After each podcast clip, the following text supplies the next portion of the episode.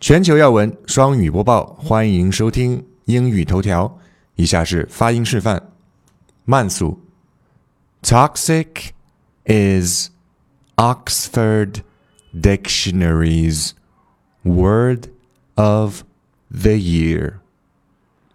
Beating, techlash, and gaslighting. 常速 Toxic is Oxford Dictionary's word of the year, beating techlash and gaslighting.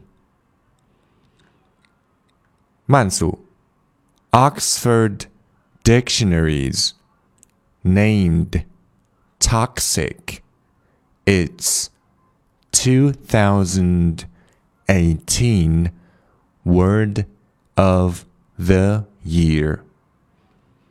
常速 Oxford Dictionaries named toxic its 2018 word of the year.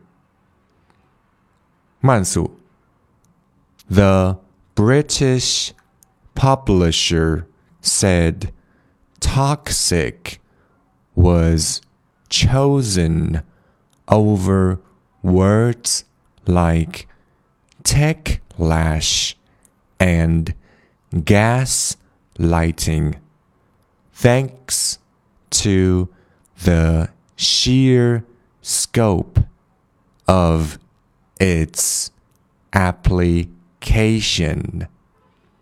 常速 The British publisher said toxic was chosen over words like techlash and gaslighting thanks to the sheer scope of its application.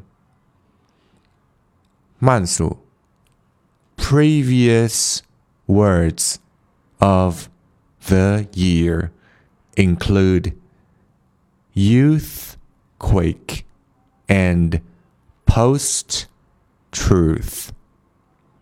常速 Previous words of the year include youthquake and post truth.